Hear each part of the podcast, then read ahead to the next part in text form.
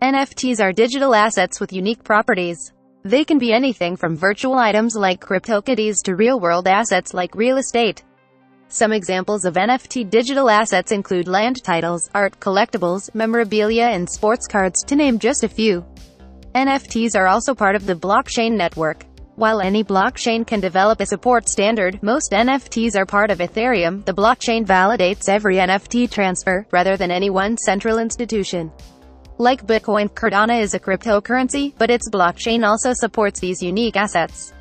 One other quality is worth noting, NFTs are unique cryptographic tokens stored in virtual cryptocurrency wallets, they are divisible, transferable and consumable. Why we should care about NFTs. What's the future of collecting NFTs? Is Cardano a good option to publish NFTs? NFTs started to be a thing. Right? And uh, I was yeah. very confused when I first saw NFTs. And the, the question that I had was, you know, why would anyone pay for a link to a JPEG? Right? Because yeah. an NFT is, is like a receipt. It's not it's not even a JPEG, right? Or a monkey picture. It's a receipt that says you bought a monkey picture. Right. And it like it, it includes some metadata that maybe points to some IPFS link um, that says that that's mine. And so I, I took it as a design problem. Like, how can I, how can I make this statement untrue? You know, the statement a link to a JPEG. And so the, the thing that I came up with is like, what if we put some kind of information or instructions on chain that were themselves able to produce the output, uh, you know, an image. And so unsigned algorithms was this kind of NFT project I came up with. Now is time for our sponsor.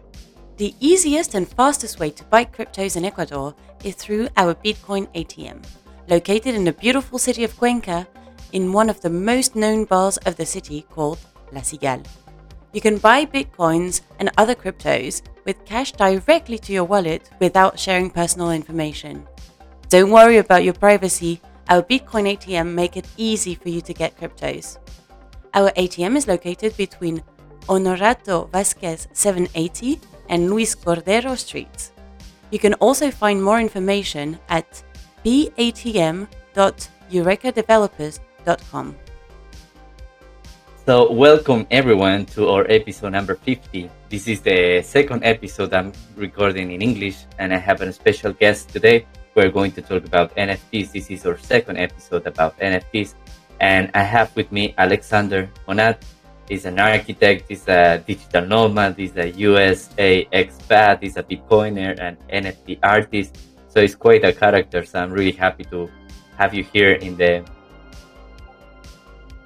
podcast. So welcome, Alexander. How are you doing?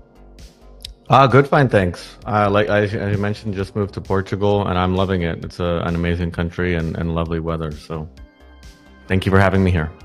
I, I apologize, everyone, for not speaking Spanish. Um, I, I, think it's really uh, when I before probably the only downside on moving. But I, I, I should have. Uh, what I was trying to say is like Spanish is such a useful language, right? If you want to be like a global citizen, I feel to uh, move around and, and and be able to talk with people wherever you go. So. Yeah, so I met Alexander, uh, I think a month ago or two months ago. I went for a weekend to Lisbon uh, I, I, went to see a, a, rock concert there. But that weekend, I took advantage of one of the meetups I found in Lisbon about cryptos. It, it, was not only focused on Bitcoin, it was focused on a lot of cryptos and NFTs. So I met you and I found you really an interesting person to be in the podcast. And as I said, this is the second episode we are recording in, in English. So I, I didn't want to miss the chance to have you here and to share with everyone who's listening this podcast in English and soon in Spanish as well, so you can share all your experience in this field. So, Alexander, thank you for joining us and for share a little bit of your time. So, please tell us what your origins, your technical background. So, who is Alexander Monat? Uh, yeah. So I, as you mentioned, I, my, my background originally was in architecture, uh, which is like buildings, not like uh, internet architecture or something like that, IT architecture. And, um, I first heard about Bitcoin, I think in like 2011, 2012, when like the pizza was being sold. Um, and the funny thing was, I, I, built like nine or 10 high powered workstations for my friends uh, because we're all architects in grad school and we need to make like uh, 3D renders, right? So like really high powered CPUs and GPUs and lots of RAM. But um, the, the, the saddest thing was is uh, these were all using NVIDIA GPUs, which have CUDA on them to do some kind of like a lot of these rendering softwares require CUDA. And at the time, AMD was so much better. Um, you know, like you could mine thousands of Bitcoin a month with the AMD GPU instead of hundreds. And so it was like, oh, there's no point in doing that. Uh, you know, what, what's the point of mining hundreds of Bitcoin? Um, so I, I, didn't start mining until I think 2012, 2013 or 14, finally, uh, when Bitcoin was going to $100. Um, and it was like probably the biggest mistake or second biggest mistake of my life. Um, but but I've been around the space for a while and uh, quite interested in how everything has played out the past decade or so. Yeah, so one of the things I found fascinating is you move from the um, the original architecture, like the old school architecture, now to be into the crypto space with NFTs and all that stuff. So that I found really cool. And I've been reading a lot about expat moving from the US to other places, especially Europe and Portugal is one of the places where a lot of them are moving. And when I met you, finally, I met someone in person that you can tell all the stories. So please tell us a little bit how it's been moving to from Portu- from the US to Portugal, and why you decide to move to, to Europe, why you decide to quit your US passport, yeah. the pros and cons of being living there. So I, I, was born in the states to a Japanese father and an American mother. Um, and funny, like when I was growing up, uh, I got called a Mexican a lot, and not that I think there's anything wrong with being Mexican, but like uh, I would always joke to these, you know, racist people, like if you're going to be racist to me, please use the correct racist term. You know, I'm I'm not a spick, I'm a Jap or something like this, right? Um, really, really stupid and I, I never really felt like I belonged in the states for whatever reason, and uh, so I, I, was lucky enough to have a Japanese passport already, uh, which is a decent passport to have. And so when I could, I, I basically gave up my U.S. citizenship. I haven't lived in the U.S. for I don't know eight or nine years now. Um, I was in living in Mumbai, India, for three years, uh, and then I lived in Japan for three years and then I was in Mauritius for a little bit, and now just most recently came to Portugal. So it's, it's been a long time, and it was just like, it was quite funny, you know, in, in a lot of these countries, you just have less rights as a U.S. citizen. Like you can't invest in mutual funds because you know the IRS is is um, wants to know what you're holding, and then all these mutual funds basically don't want to do reporting on like if a U.S. citizen is if they're taking money from a U.S. citizen, they have to do so much more disclosures. So uh, it's just really just a downside. Uh, and the U.S. is the only country, I think the USA and Eritrea are the only countries in the world that tax the global income of their citizens, even if they're not living in the country. So I, I just had enough with it. And um, the only requirement was you had to show that you're a citizen of another country. You go to an embassy and you you know you perform an oath with a vow. It was quite funny because the the embassy officer had very clearly never done this before. You know, it's it's not so common to be giving up U.S. citizenship, and he he was like, uh, it, it's quite a long process to go through, in terms of like you have to call, you have to do an interview, you have to do another interview. They have to make sure that like you're not being coerced by some like gangsters or something like that. Um, and uh, but finally, I was able to get out, and I feel like uh, escape. So. So you did that all that in the embassy of Japan, no? Yeah. Uh, so so the funny thing was uh, the the when I was doing this in Tokyo, they had like a six month waiting list or eight month waiting list, something like that, for the first appointment. And so I was like, oh, I'm gonna have to go to like Taiwan or Korea or something to do this. And then I, I was uh, my, my my wife, who's much smarter than me, said like, why don't you try another embassy in Japan? So I called up uh, Sapporo, which is in the north, uh, Osaka, uh, Fukuoka, all the other like major cities that had consulates or embassies. It was quite funny. Like two out of four of them were like, "No, you have to go to Tokyo." One of them like th- saying like, "That's the rule, that's the policy," and the other one said, "Okay, no problem, come up here." Um, so there's really no kind of um, real system or regulation around it. right? Two told me it wasn't possible. One told me it was okay. And so I, I went up there and I did it. I flew in, you know, at, like 8 a.m. I, I uh, ran over to the embassy. I performed this oath and then I ran back out and flew back home. But it was a, it was quite a kind of surreal day. It was, felt kind of like a wedding almost or a funeral, depending on how you look at it. right? Like a, uh, it, it was an interesting thing to happen. Yeah, and what I read on internet is most of the people who decide to quit their U.S. passport and move to Portugal or some other places mm-hmm. is because some of them they are into crypto and the government is chasing them to, for the taxes and all of that. So is that is that what is yeah a, a, lot of people who get wealthy, um, like that Facebook co-founder, or um, yeah, I, I guess crypto people, but but basically, there's a lot of obligations you have as a U.S. citizen that if you're not living in the states, like why would you go through with that? It just doesn't make sense, right? Like as a Japanese citizen, I can live anywhere in the world, and if I'm not living in Japan and I don't have like a business in Japan, I don't have to file taxes there. I don't have to do this stuff, right?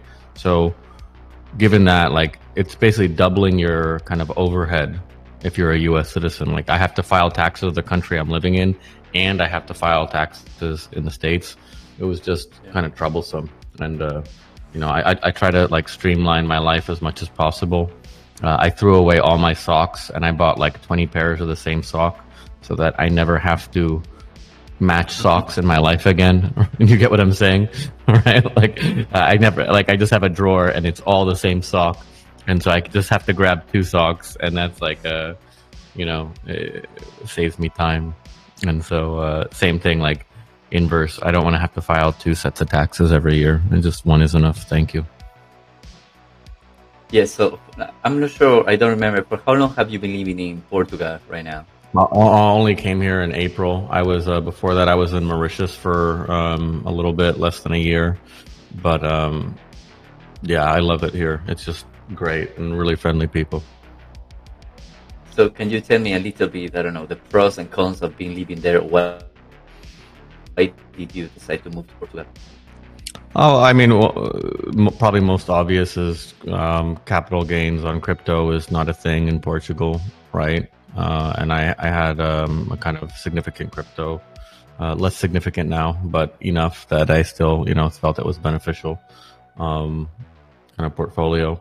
Um, I'd say part partly that you could say that um, climate and just lifestyle. I I told you I had lived in India for three years, and when I was in India as a salaried employee, you know, I was paying thirty eight percent taxes or something on um on like all my income over like three thousand dollars because the the levels are so much lower in India, and I just didn't know where this money was going. Right, like I didn't care about supporting the Indian military and um, it's not like there were really roads to use or or for example like i had to subscribe to an ambulance. You know i paid a monthly fee up to a private company so that if i had an emergency an ambulance would come to my house right? And so i kind of after that experience i kind of thought maybe i don't mind paying 40 to 50% taxes living you know somewhere in scandinavia if my kids don't have to go to a private school or um, yeah. how do you say? Uh, like I can count on there being you know police to come if there's an emergency or something like that.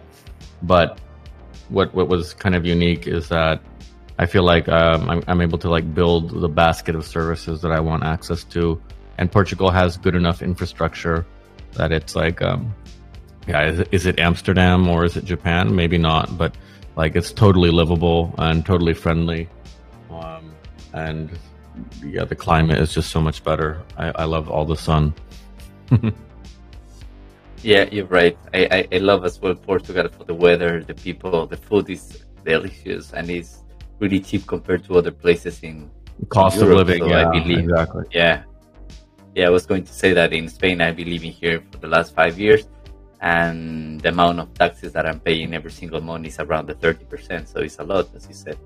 Yeah, that would be really great that you can decide where these taxes are going because some of the time you don't know where they are they going and you don't have all the benefits of this 30% of as you were paying nearly 40% in I know, as you mentioned, in Scandinavia they pay around forty, but you can see the taxes Yeah. because they have Where it's going, right? security, you have education, yeah. So that's that's really. Yeah, I mean, I, I paid I paid a lot of money in, in India for private schools for my kids and stuff like that, right? And so it was like I had to pay all this private stuff to cover my life, and I had to pay the taxes.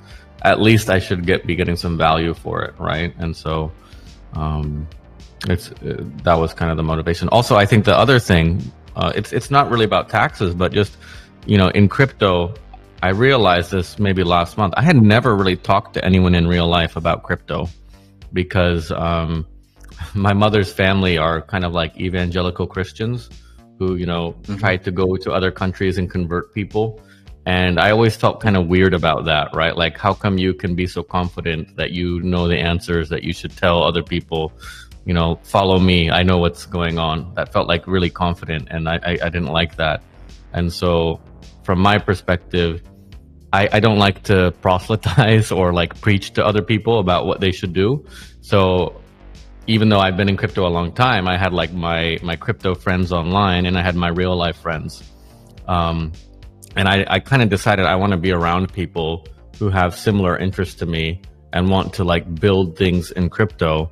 And so even more than the taxes, I think like just being able to go to the block, like where I met you, right? Yeah. And that's one of four crypto meetups every week in Lisbon, right? Um, and being able to like talk about what's going on and figure out what other people are doing, like that to me felt like such a valuable kind of networking opportunity to just you know plug into this space and and um, really figure out what I, I want to do in crypto over the next couple years. Um, especially with COVID, you know, and, and everyone being online so much for the past, you know, couple of years, it felt like, okay, let's let's go someplace where we can physically all kind of be close to each other. And I felt like other people were making that same decision.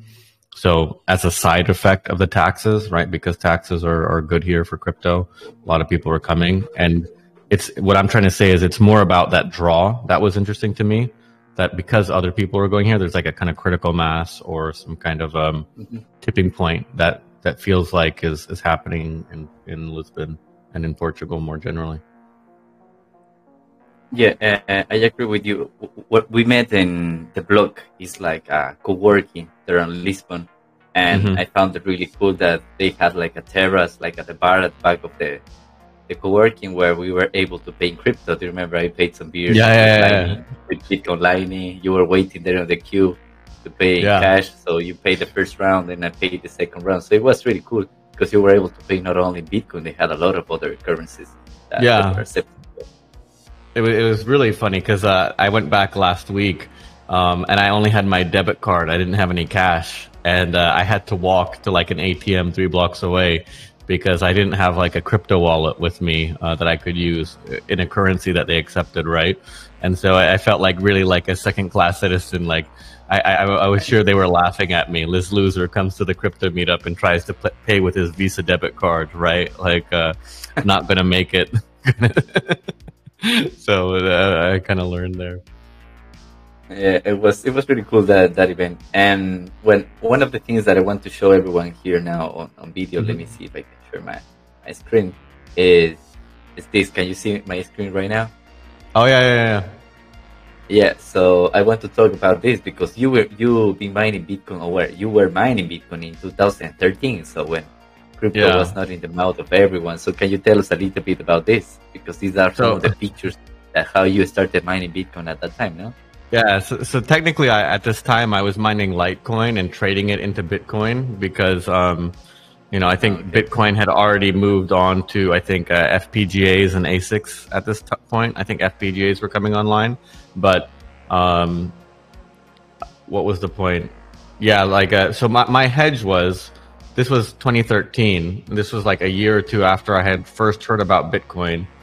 Um, but what I was doing here was like, um, I put 5,000 US dollars into GPUs basically, um, with the idea that even if Bitcoin tanked or crypto tanked, I would be able to at least sell the GPUs for money, right? To other Yeah. kind of gamers or something like that.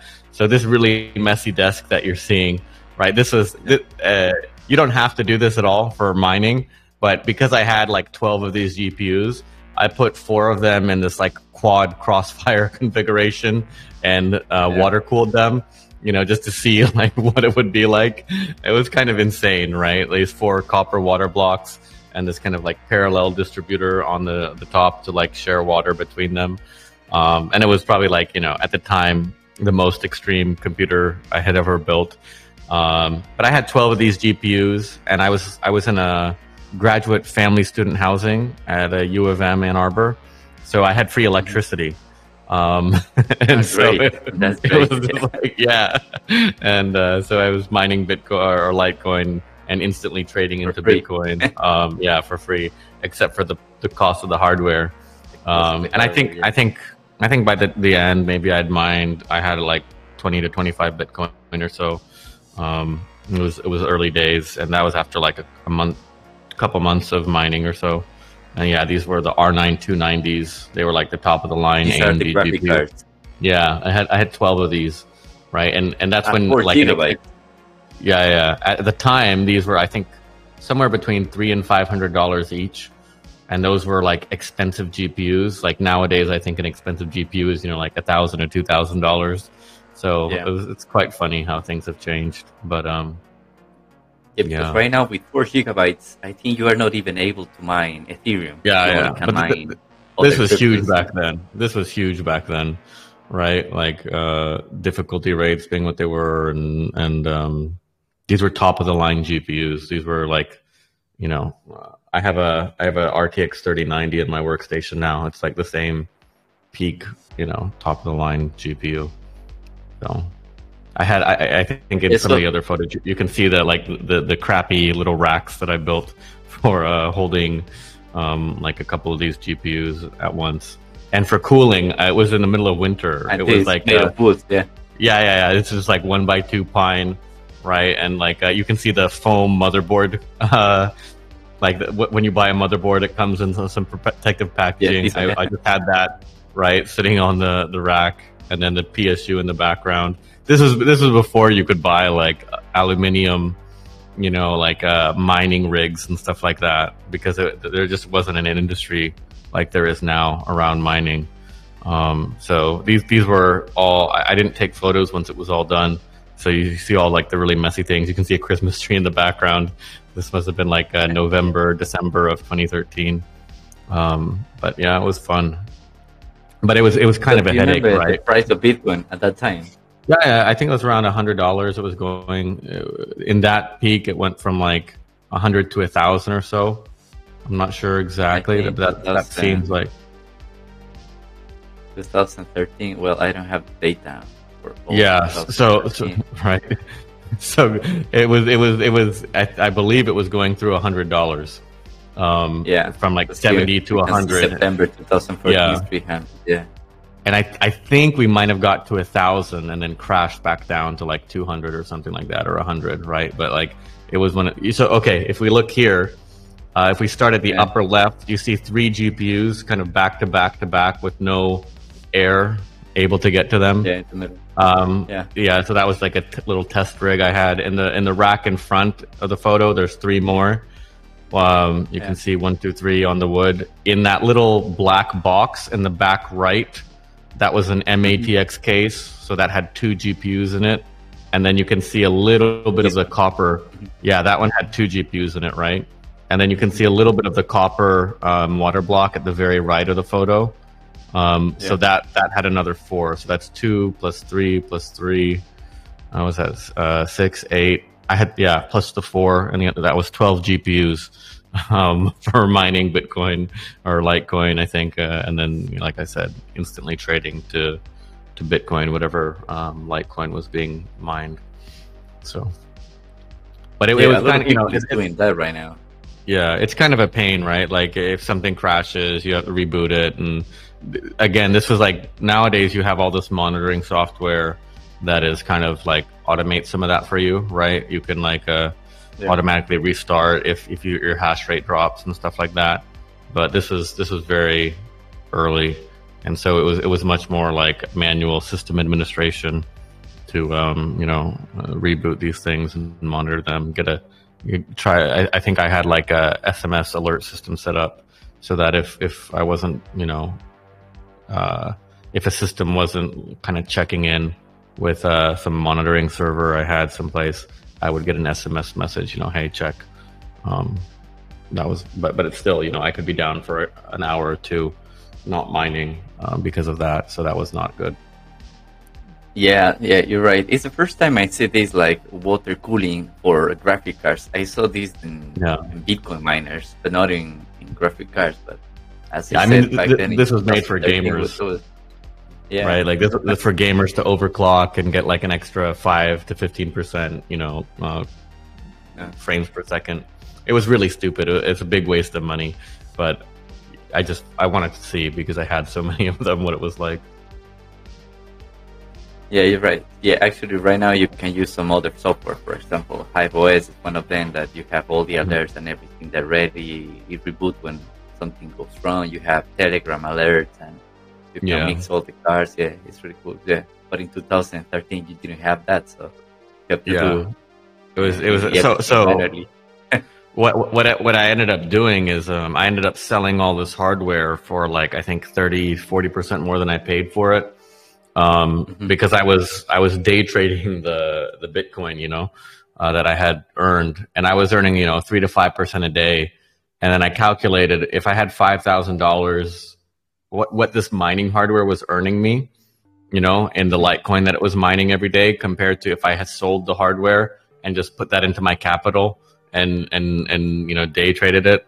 Um, I could make more trading the Bitcoin um, or the crypto that I was uh, you know uh, I, I, could acquire with this capital and because everyone wanted to mine um, i could sell the hardware for more than i paid for it which is quite funny to me right as a it's not often that you can sell computer hardware for more than you paid for it you know a long time after you bought it so yeah. that was that was nice but actually that's that's what happened well not right now because ethereum mining is going to end soon but yeah i remember last two years with my colleague with the one who we start this podcast with. For example, we were finding some graphic cards. I don't remember some of them in 400 euros, for example. Yeah. And then after a few months, 600. yeah, exactly. Like yeah. So. So yeah, I, when so, I got yeah, my first I, job, I, I, I, you know, I didn't want to be dealing with this. I tried holding for this, the, the, the mining and the, the, the day trading at the same time. And it was just like, I can't concentrate on my my job, right? And so it was like uh, I, I sold all this off and um, just held the crypto, and um, yeah, that was that was that. But yeah, I think it was, it was a good experience. Yeah, yeah, as you said, really cool experience. So, um, I remember when we met, you said uh, you mentioned that you became into the NFTs with your own design. So that's why you created unsigned algorithm I saw the mm-hmm. now. Can you tell me a little bit about your NFTs that I think are based on Cardano, if I'm not wrong? Yeah, yeah. So, so part of the reason I sold all that hardware as a segue was like um, FPGAs and ASICs were coming online, right? And I, I kind of was like, I was very interested in blo- uh, blockchain and Bitcoin for decentralization, right? Like having a, a global network. And so what, what seemed to be happening was like you know, if you if you knew the right people, you could get access to ASICs, you know, like the better ASICs before anyone else, and you could uh, kind of you know um, set up your operations to be more efficient. And that that seemed like really unegalitarian to me, right? So I kind of dropped out of crypto for a while. Um, and I I got back into it I think in 2019 or so. So I missed out from 2015 to 2019 the like ICO and you know Ethereum, DeFi, all that big boom, because um, I was waiting for proof of stake to come online, which seemed like a more kind of fair way, so that it's not just about do I have access to cheap electricity or do I have access to ASICs, right? Like if you have money, you can participate in the network directly. Um, so that that that's kind of what happened there, and then as you mentioned. Um, NFT started to be a thing right? And uh, I was yeah. very confused when I first saw NFTs.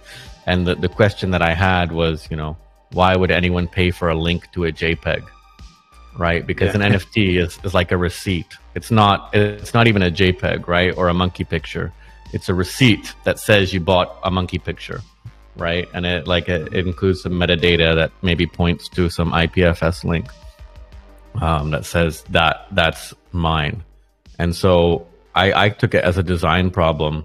Like, how can I how can I make this statement untrue? You know, the statement a link to a JPEG. And so the the thing that I came up with is like, what if we put some kind of information or instructions on chain that were themselves able to produce the output, uh, you know, an image.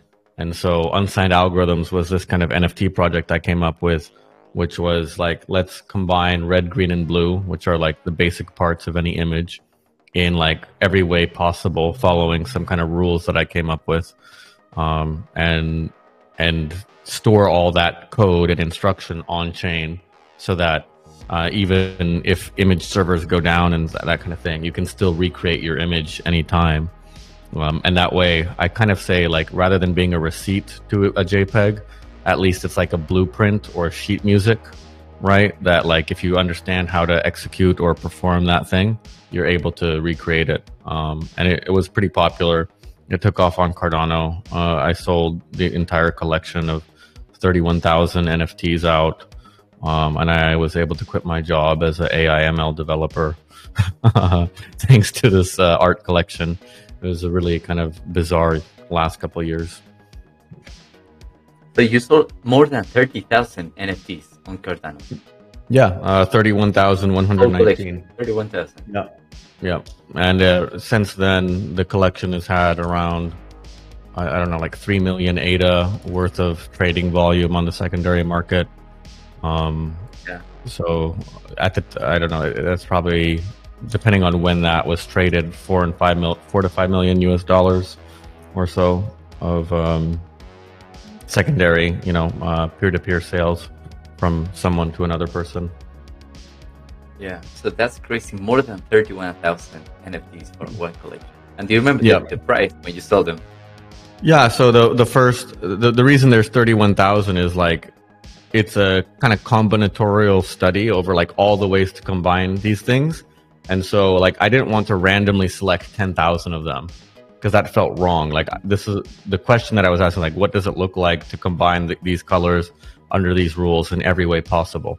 And so, you know, um, if you know what itertools is in Python, right? Like there's a the, the, the total set is 50 million, but I, I basically made like a, some kind of like a map reduce filter logic to filter out, you know, uh, certain combinations that were repetitive, uh, so that it, it arrived at a, a, more kind of essential set. And so, the first ten thousand I sold um, three for fifty ADA. The next ten thousand was uh, two for fifty ADA, and the last ten thousand was one for fifty ADA.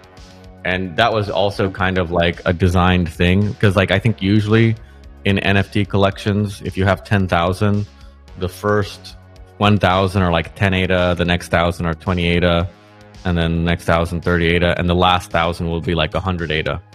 Um, but from my perspective, that seemed like a bad idea because the people at the end are paying 10 times more than the people at the beginning.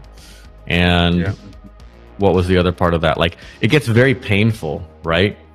Um, if you bought early on, you're probably not going to buy later on, right? Because like the pain has gone up so much. Like if, if we're if we if you're shopping on Amazon, right? Like you get some pleasure anytime you buy something. Like oh, that thing is coming to me, right?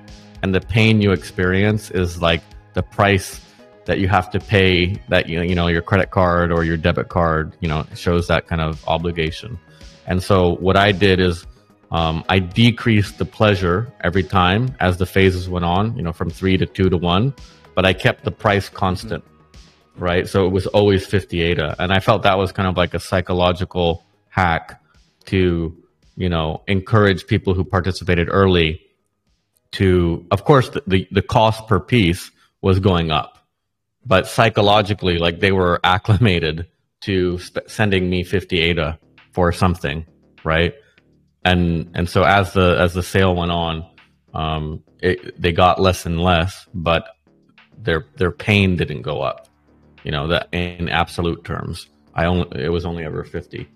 Um, so, and I, I think at the time ADA was around a dollar or so if you're trying to do the math for conversions. Um, but it yeah, was, right it now was, it's around like 40, 50 cents, I think, right now. Yeah, it's it's it's it's fallen from like three dollars all the way to fifty. So I'm I'm down bad, but it's still okay. and why did you decide to launch your collection on Cardano? I know I don't know Ethereum. Yeah, so, so, so I I dropped out of crypto in like 2014 or so, right? And at the time even back then on like Bitcoin Talk and stuff, like people were talking about proof of stake um, like it was going to come out next year, right? Uh, but of course, it took a lot longer than that for a, a proof of stake network to come out.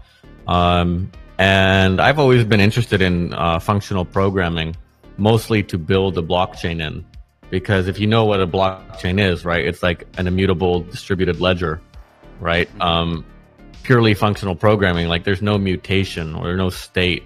So it just seemed to me like, you know, it was a smart thing to build a blockchain in a kind of paradigm where state wasn't really a thing and it would just be more kind of secure and robust. And so every couple of years I was kind of checking in to see what's going on in blockchains. And I think in 2018 or so, I started to try to learn Haskell, um, you know, which is a, a, famous kind of purely functional, very abstract mathematical language. Um, and while I was doing that, you know, I would be on like Reddit, Haskell subreddit, and I think in 2019 or so, I kept seeing Cardano pop up, and I was like, "What is this?" You know, um, and I, I, started to do more research in it. And first, I was very sad because I was literally learning Haskell so that someday I could write a, a blockchain in it. But um, I found someone else was already doing that, right? So after I was sad, I was like, "Oh wait, what are they doing?" And I, I found that you know, oh, there's like a hundred PhDs working on this who are much smarter than me. This maybe this isn't a bad thing. And so instead of like building out a blockchain in, in Haskell, I could kind of jump onto like what would you do if there was a blockchain written this way? Um, so I, I, became very interested, and of course, like I was mentioning, proof of stake is a thing. So it's not about like, do I live in a country with cheap power and cold air? Um, anyone can participate across the world um, in in setting up a, a, pool or a validator, and um, so I started doing that, and um, it's been it's been fun. I, I've enjoyed it a lot. So that that's why why Cardano. And I'm not sure if you saw the latest news about Cardano. I think they they were planning to release a new version this month. Yeah, the hard fork combinator. Uh, so yeah, so yeah so so I mean th- these are called hard fork combinator events. Like they happen like every like the last significant one was bringing smart contracts to Cardano, and I think that happened around like September of last year. Um, but I mean these things always get delayed because you know it's software, and uh, when you're even me like making a, a J, uh, like a collection of art on a blockchain, it's very kind of nervous. You know, like you can't edit it after you've put it out there, right? Um, so I, I, was double checking and triple checking. You know, am I doing this right? And so um, I think what what what what happened is you know like the I think it went live on like a private test net, um, but it's not on a public test net yet. So I think they've kind of frozen development, but they haven't put it through like you know um, um, testing. And so I th- I believe right now it's uh, being tested, and probably end of July is like the new target. Uh, but I, I, don't think this is a significant um, issue. It's bringing a lot of interesting features to the network, but um, it's it's not as big a deal as like you know for a long time Cardano was a meme because it didn't have smart contracts and all you could do was send and stake it. Um, but that's no longer really the case. These are these are kind of like incremental improvements and optimizations that allow for more throughput to happen. So it's not, I'm not terribly worried about it. Yeah, so I read one of the features that this new update is going to, to bring is that it will be able to add more users, more developers, more applications in the future, even without losing any of the speed of the performance of the of the network. And also I saw that it's going to improve the scalability, improving the performance for more than three million unique wallets that right now I'm holding. Yeah. Data, so, so, so, so, right now, if you want to do a smart contract on Cardano, you have to like submit the code for it every time, right? Um, but what's happening, I think for me, the, one of the major changes in this is like you can submit that code one time, and then the next time you want to use it, you just reference it. It's kind of like a pointer, right? That code over there is what I want to execute, and that means that every block you don't have to resubmit the 16 KB of code, and a block can only be 80 KB, right? I think right now on Cardano, uh, roughly that size. So before you could only fit like four transact or four uh, smart contracts within a single block, right? Mm-hmm. Which is obviously not ideal for throughput. But now, because you just have to have a pointer or a reference to the um, the original script that you're referencing, that can you know be drastically improved because a normal transaction on Cardano without a smart contract is, is, is much much smaller than uh, one that does have it. So um, that that it, it's it's a very exciting and, and, and big change, but it's it's not like this binary zero to one where we don't have smart smart contracts and then we do. This is more like we have smart contracts and now they have more throughput, right? So it's it's um that that it's a it's a different kind of change, but still a, a nice one. I'm looking forward to it for sure. Yeah, as you said in software development, these things uh, used to take time, so it's not always like written in a rock that it's going to happen, like the Ethereum merge, and you see since 2000. Yeah, yeah, yeah. so so that that's the funniest thing, right? Like um, in the past, Ethereum had smart contracts but no proof of stake, and like they were working from uh, you know, to try to, they're still working on trying to get to proof of stake, right? And in the inverse case, Cardano had proof of stake, but no smart contracts, mm-hmm. right? so they were trying to work to smart. Now, now Cardano does have smart contracts. It does have proof of stake. And it, it's kind of interesting. It has like this settlement layer at the bottom, which is where kind of tokens move around, and it has a computation layer above that.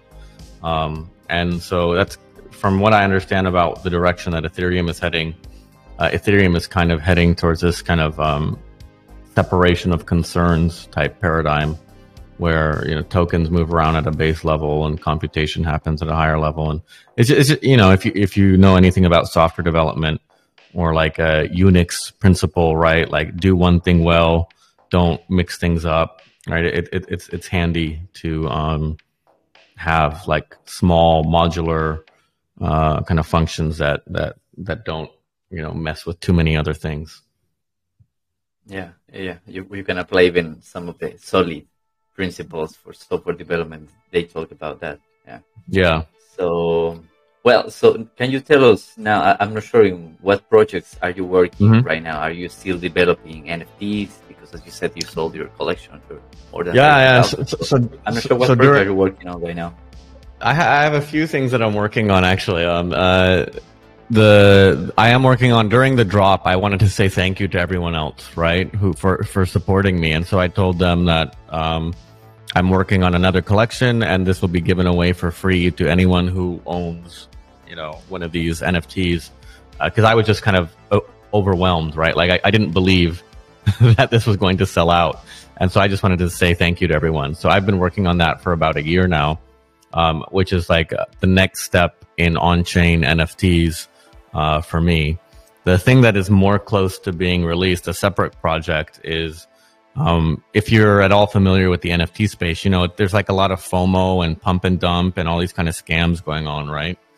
Um, so one one principle of mine, or uh, that I, that I'm very interested in pursuing, is the idea of uh, signal to noise if you're familiar, right, with like a signal being information and noise being some kind of like background emission that makes it harder to hear or perceive the signal.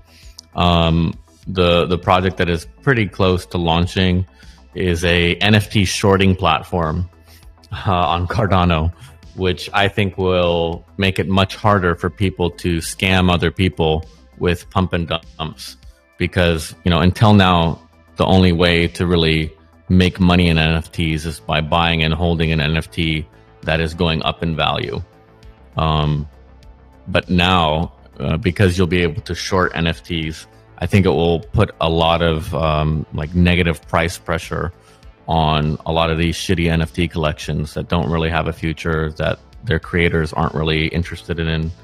Um, so I'm I'm quite excited to bring that because I think that will it's it's basically going to be like mowing the lawn or pulling weeds in a garden, right? By right right now, even if you release a good NFT collection, it's so hard to be seen and to to get coverage on it because there's just so much crap.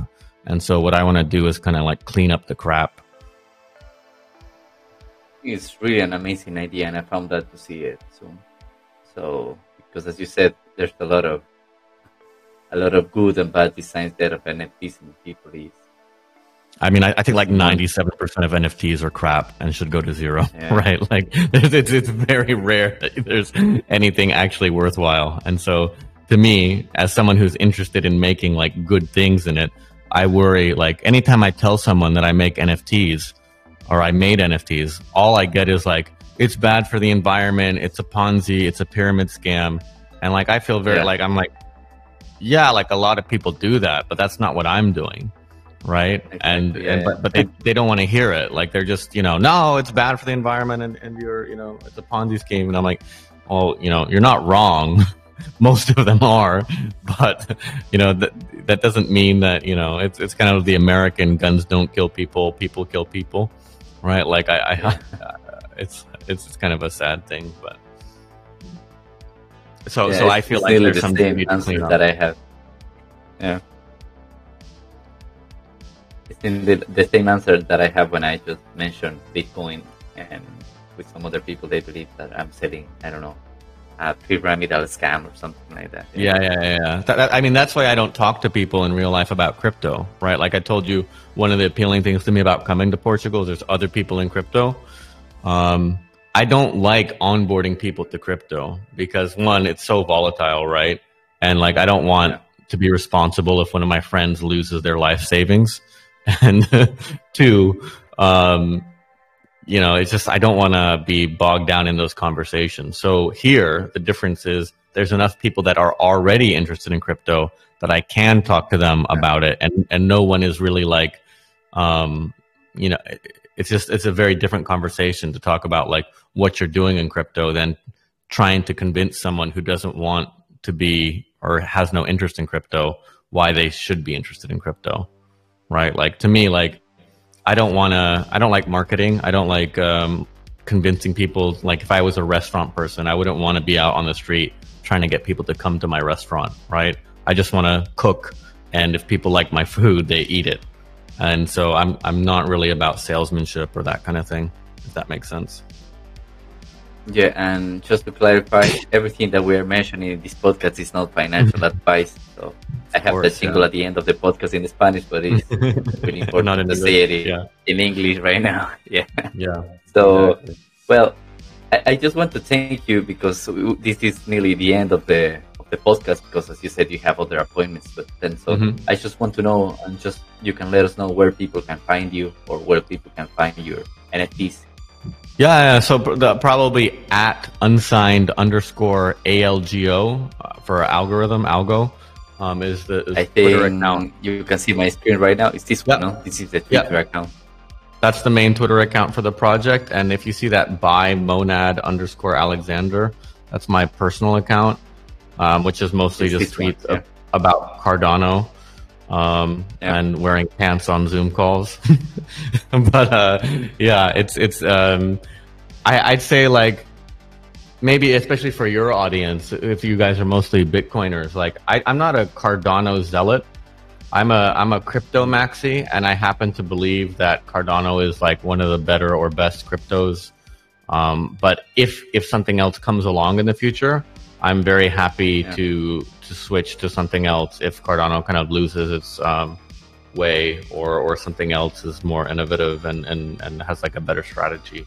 So I think there are a lot of parallels between Cardano and Bitcoin. I don't know if you know like a EUTXO, where yeah. one of the reasons Cardano took so long, right, is like it's very hard to implement smart contracts in a UTXO based system and so Ethereum kind of took this shortcut of like global account state where a script address has a balance, right? But I think one of the beautiful things about Bitcoin is the UTXO system. Um, and so you know, it took a long time for Cardano to release it, but now it's finally out, and um, I, I'm excited to build on that kind of legacy of of what Satoshi Nakamoto and co kind of brought to to Bitcoin, and now I feel like a, a kind of grandchild or or child of that idea is, is Cardano. Yeah. So thank you, Alexander. So as you can see, everyone on the screen, the people who is watching this video on YouTube, or the mm-hmm. people who is listening this podcast on Spotify, Apple Podcast, Google Podcast, you can follow Alexander on his Twitter account that is monad uh, underscore Alexander, and the Twitter account of his project is unsigned underscore algo. So here you can find all the or or just unsigs.com for the website, right? Is an easier way to if you just want to see some of these things. Yeah, you have it there. It's it's this website. Yeah.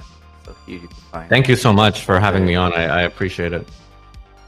Yeah, thank you, Alexander. I hope to see you soon. So let me know. Yeah, yeah come come back to Lisbon next time. Or or yeah, yeah. Or, uh, yeah I, I'll check out some Gaudi buildings next time. So thank you so much, man. Thank you, Alexander. So I hope to see you soon. And for everyone who is listening this podcast, thank you for joining us. This is the, the second episode in in in English, and so hope to see you soon in the next episode. Bye. Cheers. If you have enjoyed this episode, don't forget to subscribe to our podcast and follow us on Telegram where we post all our new episodes and news about cryptos. The information provided on this podcast does not constitute investment advice, financial advice, trading advice, or any other sort of advice and you should not treat any of the episode's content as such. Before investing in cryptos perform your own research.